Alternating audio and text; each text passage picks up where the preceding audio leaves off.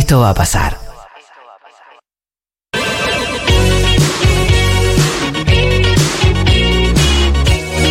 Suena esta música y parece que vamos a hablar de Napoleón. Ah, no, perdón. Qué linda es esta canción. ¿Te gusta, Paula? ¿Te gusta Cindy Lopa? A mí me gusta mucho Time After Time. ¿Te gusta a vos? No sé si da para la, eh, la- la promo de Agenda Futurock, pero me gusta Time After Time. Ay, qué linda es esta canción. Para mí es más linda que la otra. Las chicas solo quieren divertirse. Estás escuchando Futurock. Es Cindy Lauper. Time After Time. Ahí la pisé, lo hice mal. Me acaban de bochar. Esto lo iba a presentar en Aspen para ver si me tomaban. Estás en Futurock. Bueno, llegaron las agendas de Futurock 2024. Eso es una noticia que año a año nos produce mucha felicidad porque sabemos que esta agenda a vos te va a acompañar el año entero. No es un solo producto, no es un producto que se agota en una noche. Hay tantas cosas que pasan en una no- que cuestan un montón de plata y duran solo una noche, como por ejemplo casarte. Ajá. Sino que, que hay cosas que valen quizás muy poca plata y te duran todo un año. Y eso es muy poco. Muy pocas cosas duran todo un año y valen tan poco. Sí. Y una de esas es la agenda Futuro. Muchas veces escucho a alguien decir, agenda, me arruga la ropa, tengo todo en la nube. No, hermano. Ah, hermano. No, hay que escribir. Una agenda de papel. Y llegaron. Aparte son preciosas, es divino. Son el, el preciosas. diseño. Tienen un diseño, tienen los días, el número de cada día. Esta semana, ahí te anotas una notita, esta semana tengo que, por ejemplo, pagar expensas. Esta semana, ya la semana que viene estoy muy tarde. Igual les recomiendo si van a pagar expensas, guarden la plata, hagan intereses y después paguen el último día. No paguen el primero del mes, paguen el último día del mes. Bueno, Un tenés- consejito económico que les doy. Ah, sos el Es más, anotá en la agenda cuando vence y pagás el día que vence. No el primer día del mes. ¿Vos sos el lobo de la City? Oh, soy el capo de las ofertas. Bueno, eh, vayan a Diarco también que tienen muy buenos precios. Esto no es PNT. Este año, dos versiones. Dos versiones distintas para que elijas la que más te guste. ¿eh? Hay dos opciones de Agenda Futurock. Tiene tapa blanda y elástico, con semana a la vista y planificadores mensuales y notas. Las podés conseguir en tiendafuturock.fm con envíos a todo el país o en nuestra librería en Medrano 707, que está al lado de la radio. Esta es la librería y al lado está la radio. Y escucha, esto es lo más importante. Sí, Esto es lo único importante. dale. Aparte lo vamos a necesitar porque se vienen tiempos oscuros. Si te suscribís hoy a la comunidad Futurock, la agenda es gratis. Viaja hacia Opa. tu casa. Che, muy buena esta agenda, eh, muy buena esta agenda. Futurock.fm barra comunidad. Tiene los meses, enero, después febrero, después marzo, después abril. En abril toca Jaime Ross en Uruguay. Abril, Último.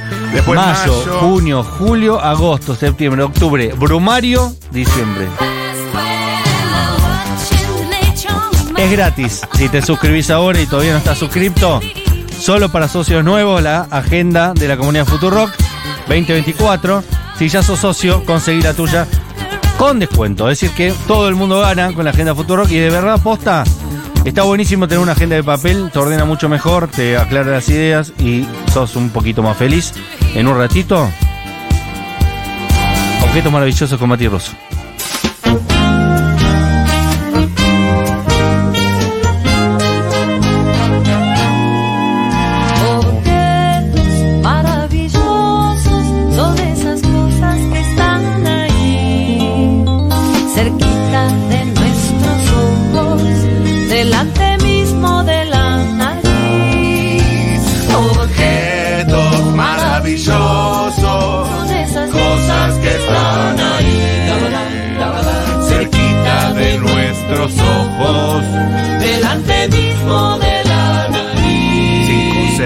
6, 7. Fíjate las cucharitas. Son los objetos maravillosos.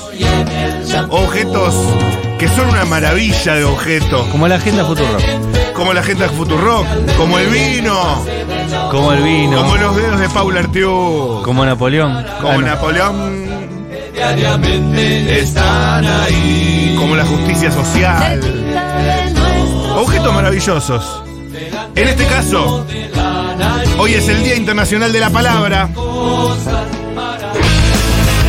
Palabras. Son los objetos maravillosos de hoy. En español, palabra, ¿verdad? En inglés, word.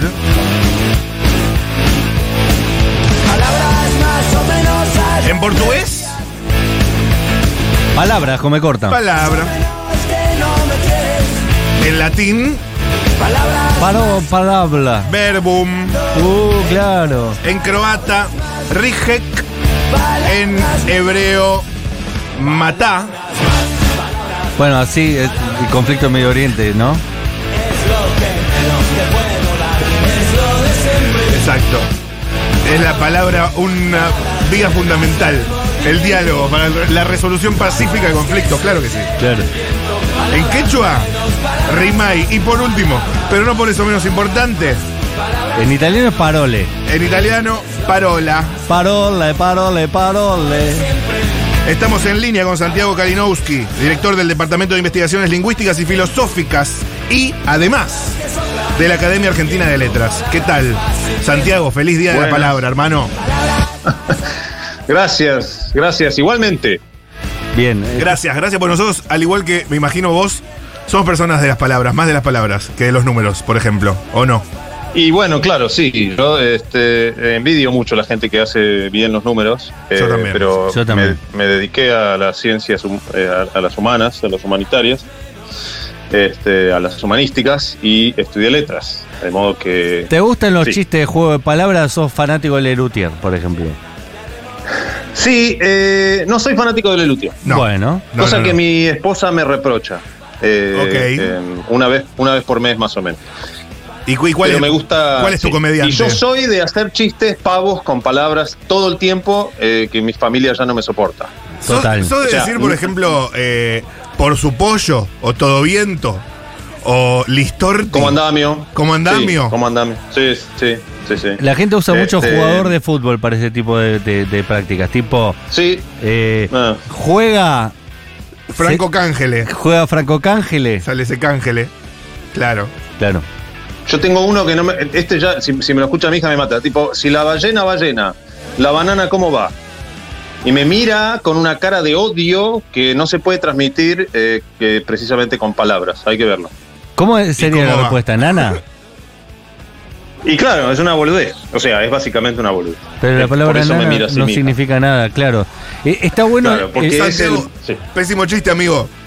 Pésimo. Eh, tu- ya sé, tu ya material sé, de lo, lo presenté como tal. O sea, no mentí. Yo no, no traicioné. ¿Tenés un chiste bueno?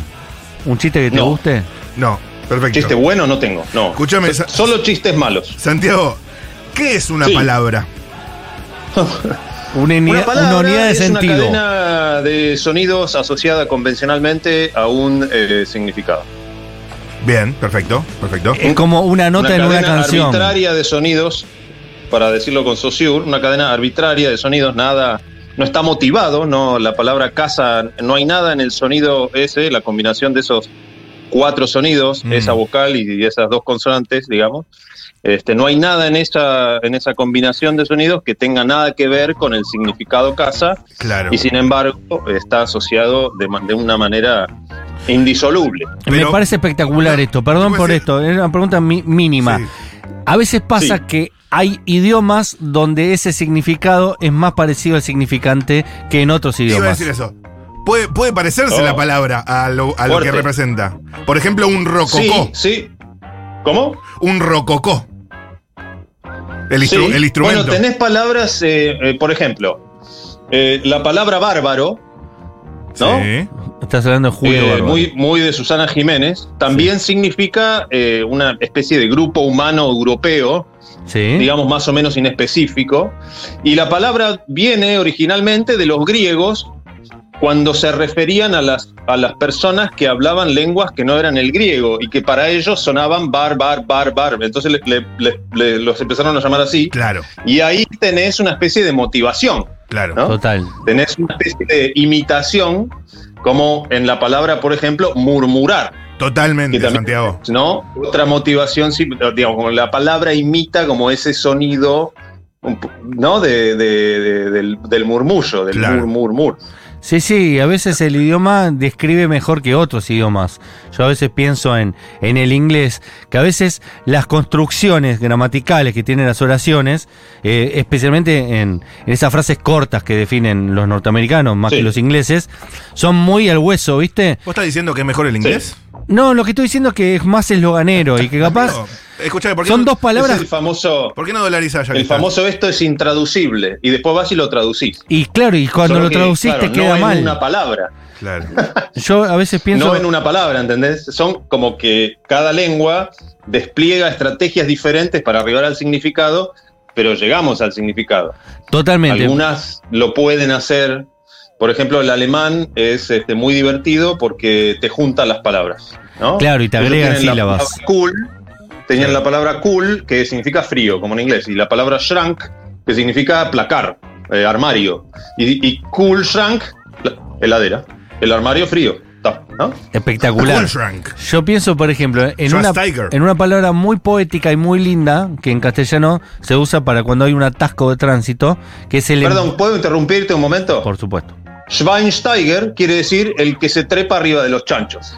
Schwein es chancho, Steigen es trepar. ¿Cómo nos vacunó, amigo? Listo, ese, podés eh? seguir, podés seguir. Sí, ni, me lo Y recuerdo. por eso nos ganó a Mascherano, lo pasó por arriba en el medio campo ese partido. Total, amigo, total. Sí. Pienso en eh, embotellamiento, que es una palabra que es casi poética, pero que no describe Sí. el acontecimiento. Y pienso en traffic jam, eh, en, Sí. en esa expresión eh, norteamericana para hablar de embotellamiento. Me Sí. parece mucho más eh, acabada, mucho más descriptiva, Mucho ¿no? más literal, ¿no? Sí, Mucho menos más visual metafórica. también. Total. Se trabó el tráfico. Traffic jam. Y nosotros Claro, decimos se trabó el tráfico. Embotellamiento. se- se- como, un, como un engranaje, cuando, cuando se montan los engranajes y no giran más, eso es un jam. Que es lo que pasa el 82% de las veces cuando mandás a imprimir algo.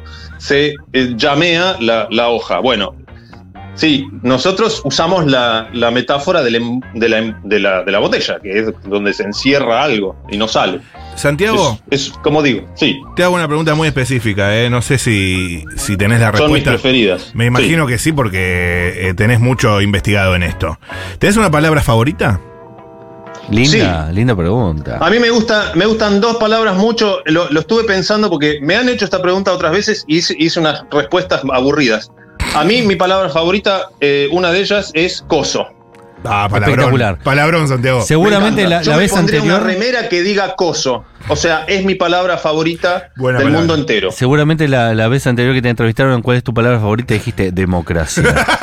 No sé qué dije, una boludez. Sí, sí. Y por, eso, Libertad. per- y por eso Me- perdimos, Santiago. perdimos porque vos dijiste democracia. Por tu culpa perdimos, hay- Santiago. Después hay otra, hay un, hay un, hay un adjetivo que me gusta porque a mí me gusta usarlo irónicamente cuando alguien hace algo muy zarpado o muy absurdo, Ajá. que es la palabra, el adjetivo peculiar. Como Me peculiar. encanta peculiar. Es lindo. Me encanta Me gusta, peculiar. me gusta porque Listo. además es medio porno. Es medio Pienso, porno. mi, palangana, palabrón. mi hermana inventó un concepto que me- a vos te va a gustar mucho, Santi, que es, ¿viste ese lugar donde uno llega a la casa y deja lo que, la moneda, Sí. el anillo, el, El, el aliviador. aliviador, le dice usted? Mi hermana le puso Yo un le digo nombre, así. coso de cositos. ¿Cómo le puso? Mi hermana Coso le de puso cosito. Coso Claro, de es como un Inception, es como una mamushka, ¿no? Son como mu- muñecas rusas. Yo sabía que te iba a gustar. léxicas. El coso de cositos. Es una puesta en abismo, digamos así, para decirlo Claro. con la gente de, Un- de la facultad de. Es como un Este- metacoso. Sí, Y, y pienso sobre esto mismo, la palabra coso, además de, de escribir esto mismo, que es la nada, ¿describe algo puntual? no. Eso es lo más hermoso que tiene.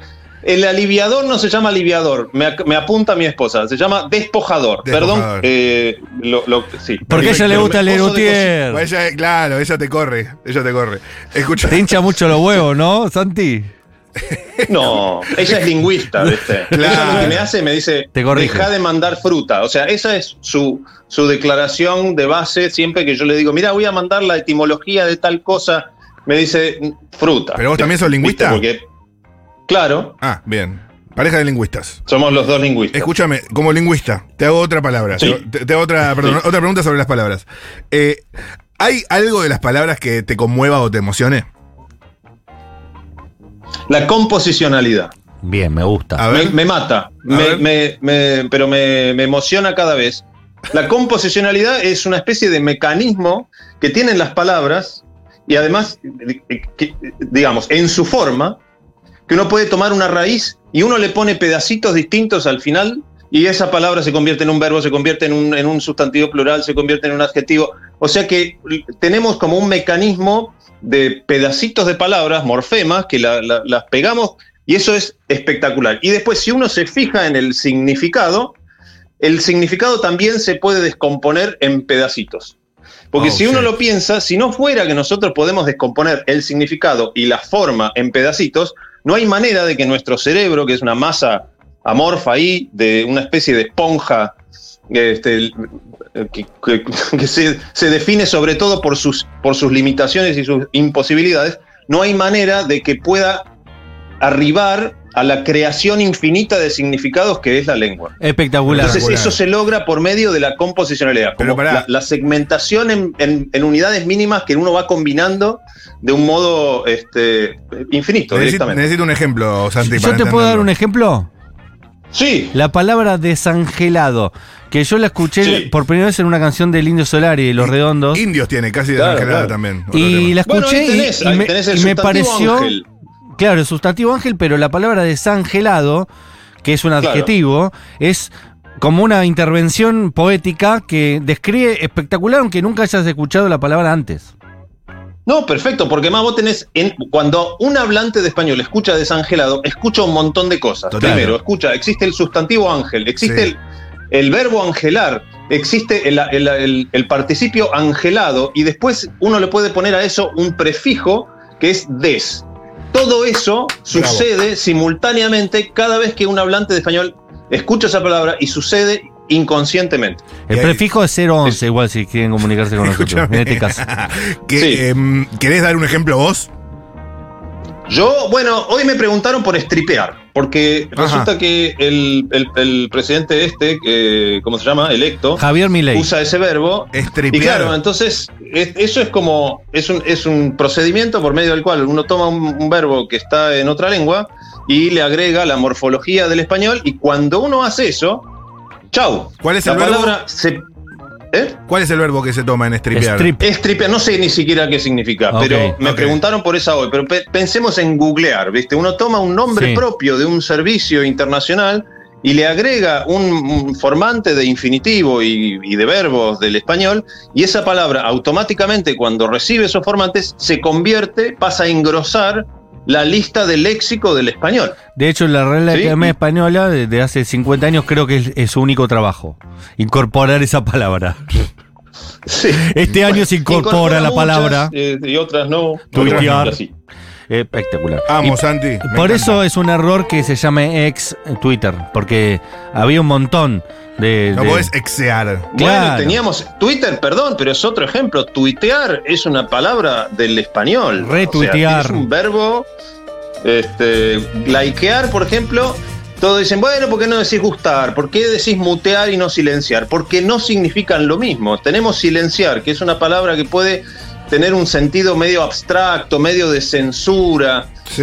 medio raro, y en el contexto específico de tocar el botoncito que anula el micrófono es mutear. No, igual yo. Y yo- entonces ese, ese verbo mute le ponemos ar, listo, para te da un programa de la Secretaría de Cultura. Total. Mutar. Mutar. Yo igual uso silenciar Mutar. porque el imperio caerá, Santi.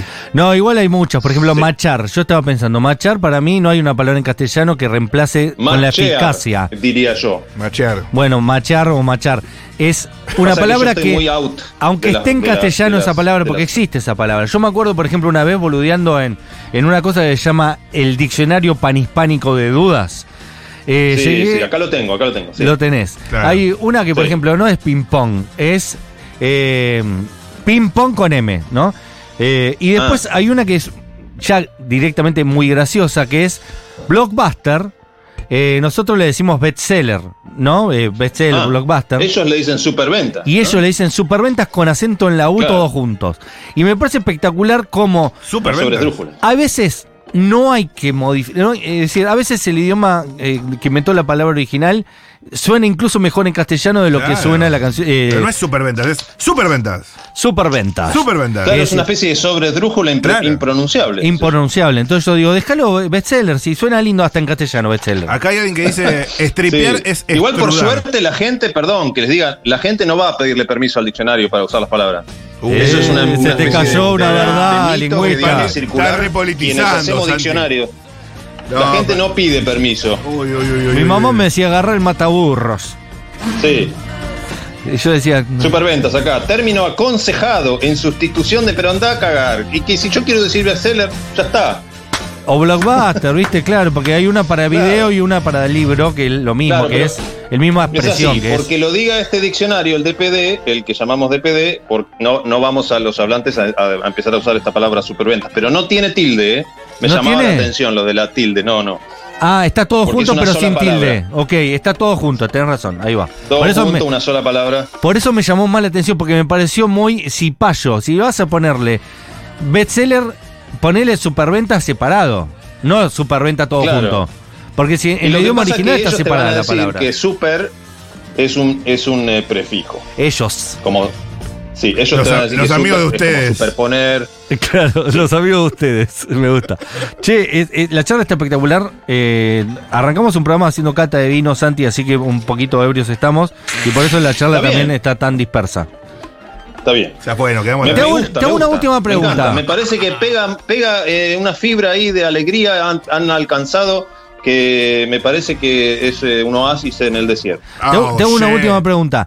¿Qué persona de, de Argentina, del castellano, te gusta cómo habla porque al expresarse inventa, eh, es, como decías vos hace un rato, incorpora sílabas que hace que su discurso sea agradable? ¿Qué persona que cuando la estás escuchando vos decís, qué manejo del castellano tan excelso está haciendo? ¿Cuánto oxígeno? Mirá, Martín Cohen. no sé qué decirte. Antonio Carrizo. No sé qué decir. Uh, Bueno, es una respuesta espectacular, es una respuesta Lindo, espectacular. Santi, lindo. No, no. Eran tipos, viste, que eh, hacían un esfuerzo enorme por, por cuidar la forma de lo de cómo hablaban. Este, El contra, pienso, en Antonio Garrizo también. Eh, ¿Cómo es una charla entre un pareja de lingüistas? ¿Conversan mucho? y Che, te noto muy callado. Para mí se, se tienen muy cortitos, tipo oído láser, ¿entendés? No se, no se perdonan una. Y no, la, la verdad que eh, eh, eh, nos resulta fascinante la misma materia a los dos. Entonces no, no- nos decimos cosas que nos resultan súper entretenidas, que sé yo, problema de morfología o de contacto de lengua o de, qué sé yo, los errores de los pibes son una- una- un laboratorio para identificar las reglas de regularidad que tiene la lengua y bueno, imagínate Ah. millones de conversaciones que, que- que rondan alrededor de todos estos temas, más todos los otros temas. Claro. Te cagás de Quiero risa, Santi. Yo eh, hago una columna en, en Radio con Vos, una por semana, Mirá. y yo se la paso a ella para que me va- para que me suba el pulgar, porque yo a veces, viste, con, con la necesidad de crear una columna nueva, un tema nuevo todos los, todas las semanas que sea entretenido en un minuto y medio, y por ahí puedo mandar bastante fruta. Entonces, Eh, este, tener una lingüista fruta. que a las 12 de la noche me mira el coso y me dice, bueno, está buena, es, eh, vale, eh, no sé, su, oro. Si no, yo hubiera hecho papelones mucho más seguido de los que hago. Te va a criticar que dijiste oro. De- deberías haber dicho otra palabra ahora. Para mí. Vale, sí, sé. Vale, como dicen los españoles. Eh, Santiago. Santiago Kalinowski es director del Exacto. Departamento de Investigaciones Lingüísticas y Filológicas de la Academia Argentina de Letras. Pasó por después de la tormenta. Dale. Te agradecemos un montón por esta charla. Eh, un día te podemos invitar al piso. Encantado, si me dan escabio. Si no, no. ¡Ah, lo dijo! Lo dijo. Me gusta porque dijo eh, en en la comunión de lenguas. ¿Viste? Sí. Me gusta. me joteó, me joteó. Me joteó, bien. me joteó. Eh, una, una charla de lingüistas, una comunión de lenguas y ellos dicen, no, estamos hablando de la etimología por lo que dijo mi hijo, que me representó que la palabra árbol en realidad viene de la raíz.